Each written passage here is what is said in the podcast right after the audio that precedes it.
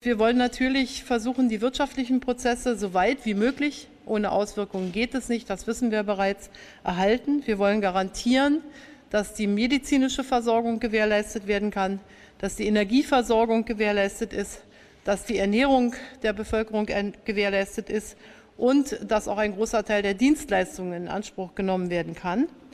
Und dennoch brauchen wir einschneidende Maßnahmen, um das Infektionsgeschehen, wie so oft schon gesagt, zu verlangsamen. Das sagte Angela Merkel am 16. März in einer Pressekonferenz zum neuartigen Coronavirus. Und genau dieses Virus bringt dort, wo es sich ausbreitet, das öffentliche Leben zum Stillstand. Und das im wahrsten Sinne des Wortes. Viele Menschen bleiben zu Hause, ändern ihre alltäglichen Gewohnheiten und ihr Konsumverhalten. Das hat natürlich wiederum Auswirkungen auf alle Lebensbereiche. Zum einen auf die Kulturszene und auch auf das Privatleben, vor allem aber auf die Wirtschaft und Produktion und damit besonders auf das Klima. Und genau dieser Frage, also welche Folgen das Coronavirus auf die Klimaerwärmung und den Klimawandel hat, die stellen wir uns heute bei Mission Energiewende. Mission Energiewende, der Detektor FM Podcast zum Klimawandel und neuen Energielösungen. Eine Kooperation mit dem WWF. Mein Name ist Sophie Rauch und ich spreche mit meiner Kollegin Eva Weber, die aus gegebenen Anlass diesmal nicht mit mir hier im Studio sitzt, sondern aus dem Homeoffice per Telefon zugestartet ist. Moin Eva. Hallo Sophie. Also man sieht, äh, das neuartige Coronavirus betrifft uns hier im alltäglichen Arbeitsalltag, genauso in Deutschland wie in vielen anderen Ländern momentan. Mit dem Klima scheint es aber erstmal nur auf den zweiten Blick etwas konkret zu tun zu haben, oder? Ja, ich würde sagen, auf den zweiten Blick trifft es vielleicht ganz gut. Und um das ganz äh, kurz vorher noch festzuhalten, ähm, weil es da schon auch Verschwörungstheorien gibt, also das Coronavirus selbst hat gar nichts mit dem Klimawandel zu tun, sondern viel mehr mit Globalisierung und eben mit Lieferketten und so weiter oder zumindest die Verbreitung. Ähm, womit wir uns heute beschäftigen, sind vor allem die Auswirkungen des Coronavirus auf die Wirtschaft und inwieweit das dann wiederum Auswirkungen auf den Klimawandel hat. Ähm, tatsächlich muss man sich eher fragen, inwieweit das Coronavirus nicht die Klimakrise sogar gerade ein bisschen aus dem Blickfeld drängt. Weil, also wenn man sich mal so die Schlagzeilen anschaut, wenn man so in die Zeit vor dem Coronavirus guckt, dann war ja schon die Klimasituation vor allem präsent. Also wir hatten Fridays for Future, Extinction Rebellion und so weiter. Jetzt momentan ist davon überhaupt nichts mehr zu lesen, was ja auch relativ verständlich ist. Ähm, klar, Menschenansammlungen sollen vermieden werden und deswegen gibt es diese Bewegungen gerade auch nicht in dem Maße wie zuvor. Aber nichtsdestotrotz, das Leben geht ja immer noch weiter und damit auch die Frage nach der Klimaerwärmung. Und was uns das Virus da gerade wirklich zeigt, ist, wie stark in der heutigen Gesellschaft tatsächlich alle Lebensbereiche miteinander verwoben sind und wie fragil das ganze System dadurch auch ist. Und dieses Katastrophenszenario, was man jetzt durch den Coronavirus hat, lässt sich ja durchaus, wenn man sich das mal anschaut, auch auf die Klimakrise übertragen. Also bei der Klimakrise sind die Folgen für uns in Deutschland einfach momentan noch nicht so spürbar. Aber man sieht, im Falle von so einer Katastrophe sind dann auch wirklich alle betroffen. Ja, du sagst es komplett richtig. Also es betrifft irgendwie alle Lebensbereiche und das heißt dann natürlich wiederum, es gibt tatsächlich spürbare Auswirkungen für jeden Einzelne und jede Einzelne. Und ähm, genauso wirkt sich das ja auch irgendwie auf die Klimaerwärmung aus und dass die Folgen auch in einer gewissen Weise irgendwie abschätzbar sind. Fangen wir aber mal bei dem offensichtlichsten an, weil wir können jetzt über sehr viele Sachen sprechen. Alle bleiben zu Hause, Reisen ist tabu. Was ist denn mit der Mobilität? Wie wirkt sich das denn momentan aus? Immerhin ist der Verkehr ja eine der Hauptursachen für diesen massiven CO2-Ausstoß. Ähm, also es gab ja dieses eine Bild, ich weiß nicht, ob du das gesehen hast, äh, das ist äh, relativ stark viral gegangen. Das war dieses Vergleichsbild in China. Da hat man gesehen, so wie hoch die CO2-Belastung vor dem Virus war. Und dann auf so einem anderen Bild vergleichsweise während der ganz, ganz großen Quarantänezeit, wo die Treibhausemissionen dann so gefühlt bei Null plötzlich waren und man dieses sehr beeindruckende Bild hatte. Und es gibt jetzt auch inzwischen Berechnungen ähm, zu den Treibhausgasemissionen in China und die sind wohl wirklich im Moment um ganze 25 Prozent gesunken, was wirklich enorm ist. Und diese Berechnungen gibt es inzwischen auch für Deutschland.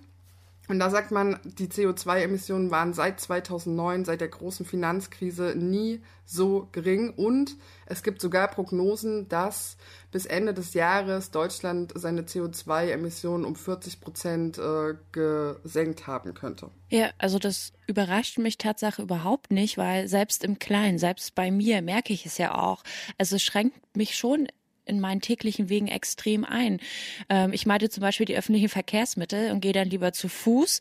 Und genau vor einem Monat wurde halt mein Rad geklaut, was jetzt absolut unoptimal ist für diese Zeit, wo man merkt, okay, man wäre auf das Fahrrad mega angewiesen. Ja, äh, ist bei mir ganz genauso. Also eigentlich fahre ich sonst immer nur mit den öffentlichen. Und ich habe auch kein Fahrrad, aber ich äh, leihe mir tatsächlich gerade so viele Nextbikes aus. Also die werden sehr viel Geld an mir verdienen oder ich laufe die Strecken einfach. Und äh, genau, das ist tatsächlich auch ein Punkt, worüber ich mich ein wenig wundere, dass nicht mehr auch so von Seiten der Regierung oder von anderen Medien appelliert wird, Fahrrad zu fahren, weil das wohl wirklich die Ansteckungsrate auch erheblich verlangsamen könnte, weil die öffentlichen einfach einen enorm großen Risikofaktor darstellen. Also Leute Fahrrad fahren. Hm, das wollte ich dich auch gerade fragen. Sorgt das Virus nicht für ein ziemlich schlechtes Image der öffentlichen und damit vielleicht auch dafür, dass mehr Leute dann doch eher zum Auto greifen und damit fahren, weil sie zum Beispiel auch nicht Fahrrad fahren können oder so? Ja, könnte man schon meinen, aber insgesamt vermeiden ja viele Menschen sowieso gerade unnötige Wege und deswegen wird prinzipiell weniger gefahren, also weniger zur Arbeit und weniger zu anderen Sachen. Ähm, aber klar, ich habe tatsächlich schon einige Leute auch in meinem Umkreis gehört, die zu mir meinten, dass sie jetzt doch ganz froh sind, ein eigenes Auto zu haben. Aber ich würde sagen, dass alle, die in der Stadt wohnen und jetzt nicht irgendwie körperlich eingeschränkt sind, ruhig laufen oder mit dem Fahrrad fahren können. Und zum einen ist das gut für die Umwelt, zum anderen ist Bewegung gesund und zu allerletzt ist auch das Auto einfach ein geschlossener Raum, in dem sich Viren absetzen können. Hm. Naja, und das Reisen an sich ist ja momentan auch total eingeschränkt. Das muss ja auch irgendwie einen erheblichen Effekt haben, wie sich das jetzt auf, das, auf den CO2-Ausstoß auswirkt.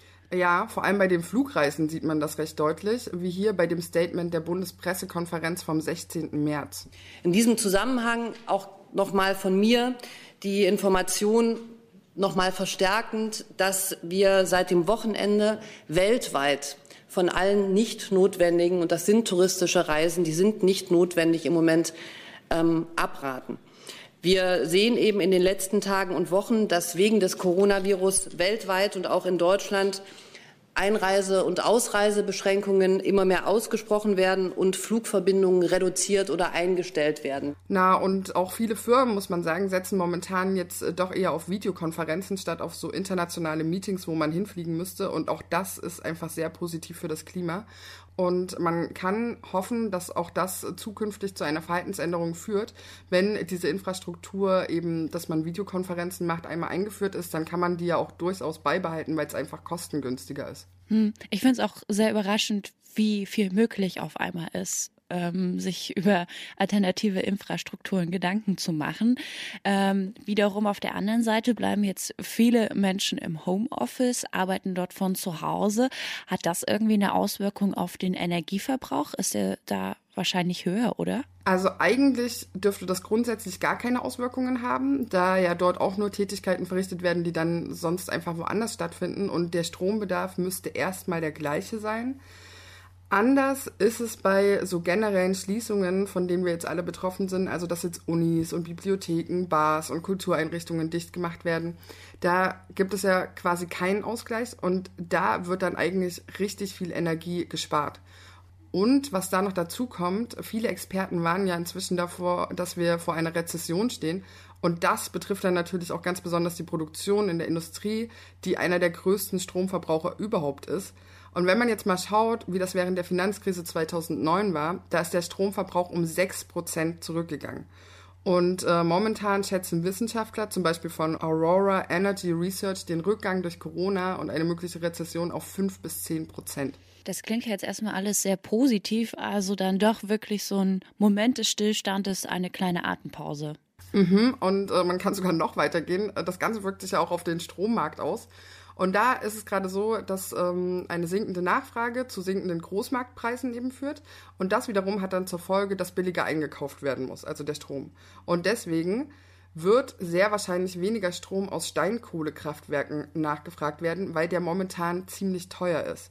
Und Gas- und Dampfkraftwerke produzieren gerade relativ billig. Und deswegen wird auch vermehrt dieser Strom dann nachgefragt werden. Und das wiederum führt dazu, dass eben sehr viel weniger CO2 produziert wird, weil Gaskraftwerke einfach nur halb so viel CO2 wie Kohlekraftwerke produzieren. Mhm. Auf der einen Seite haben wir das Positive der weniger Produktion von CO2. Auf der anderen Seite ist aber die finanzielle Lage von Konzernen wie eben diesen Energiekonzernen oder auch Fluggesellschaften, ähm, die entwickelt sich ja gerade eher in Richtung Minusbereich. Ähm, wie wirkt sich denn das alles jetzt auf die finanzielle Lage aus? Mhm, ja, das ist jetzt so der problematische Teil des Ganzen. Ähm, wenn man jetzt so kurzfristig schaut, dann hat es natürlich alles einen sehr positiven Effekt für das Klima. Alles ist lahmgelegt, wir haben weniger Energieverbrauch und so weiter. Langfristig ist es aber tatsächlich so, dass viele Konzerne mit so starken Einbußen rechnen, dass sie eventuell dann nicht mehr bereit sind, Geld in Nachhaltigkeit zu investieren.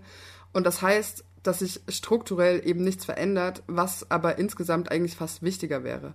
Das sieht man jetzt gerade bei den Fluggesellschaften zum Beispiel ganz gut. Die sind dermaßen von den Ausfällen bedroht und haben so krasse wirtschaftliche Schwierigkeiten, dass es eben erstmal nur noch darum gehen muss, irgendwie wieder wirtschaftlich zu werden. Und da steht der Umweltschutz dann für viele an letzter Stelle. Hm. Aber es ist ja nicht so, dass diese ganzen Gesellschaften und Konzerne allein gelassen werden. Also auf dieser Pressekonferenz wurde ja auch erklärt, dass es ja auch finanzielle Hilfen geben soll, die genau darauf abzielen, der Wirtschaft jetzt auch unter die Arme zu greifen. Was ist denn zum Beispiel damit? Ja, da ist die Bundesregierung sehr drum bemüht. Ähm, das hat man auch in der Presseerklärung am 15. März von Peter Altmaier und Olaf Scholz sehr schön gesehen. Und deshalb haben, werden wir Ihnen heute ein Sicherheitsnetz für die Wirtschaft vorstellen, das dazu beitragen soll, dass Arbeitsplätze erhalten bleiben, dass Unternehmen, die in große Schwierigkeiten geraten, durch die Krise durchkommen können und dass sie auch nach der wirtschaftlichen Verwerfung, mit der wir jetzt zu kämpfen haben, noch da sind und wieder für die Zukunft Arbeitsplätze sichern und haben können. Deshalb wird hier nicht gekleckert, es wird geklotzt. Ja, und das kann schon etwas bringen. Allerdings muss es dann eben auch so aussehen, dass die gesetzlichen Bestimmungen solcher Soforthilfen nicht bedeuten, dass jetzt Umweltregelungen wie bestimmte Besteuerungen außer Kraft gesetzt werden, nur zugunsten der finanziellen Situation von Konzernen. Was aber andererseits interessant ist, inzwischen gibt es auch Überlegungen dazu, ob solche Hilfen nicht auch als Vorbild in Sachen Klimaerwärmung dienen können. Also ob nicht so ein schnelles Handeln seitens der Regierung, wie man das jetzt gerade sieht, und auch, dass man die Bevölkerung so sehr in die Verantwortung zieht, auch auf die Klimakrise im schlimmsten Fall übertragen werden könnte. Hm. Ich habe jetzt auch gelesen, dass das Gesundheitssystem gerade auf dem Prüfstand steht und auch da KlimaschützerInnen ähnliche Ansätze haben. Mhm, ja, genau. Also was ich äh, anfangs meinte, dass so Bereiche des Systems ja so stark miteinander verwoben sind, das merkt man ja jetzt ganz besonders und vor allem eben auch, wie stark alle Bereiche der Marktlogik folgen. Und es ist auch ganz interessant, man sieht jetzt, dass es auch europäische Politiker, gerade auch in anderen Ländern gibt, die fordern, ähm, dass man das Gesundheitssystem unabhängig von dieser Marktlogik gestaltet. Und die zeigen, dass es eben Lebensbereiche geben muss, die Vorrang vor der Wirtschaft haben.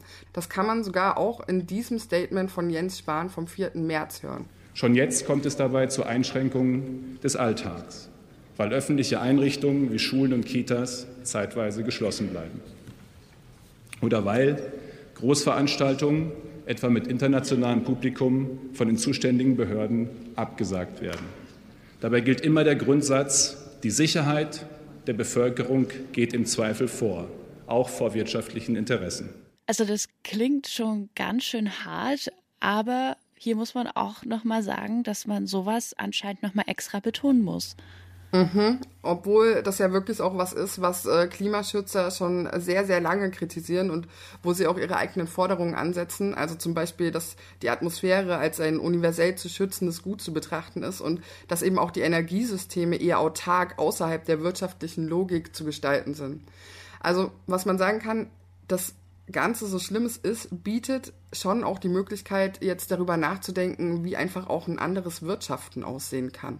Okay, Eva, aber da habe ich jetzt eine, eine sehr makabere Frage noch für dich.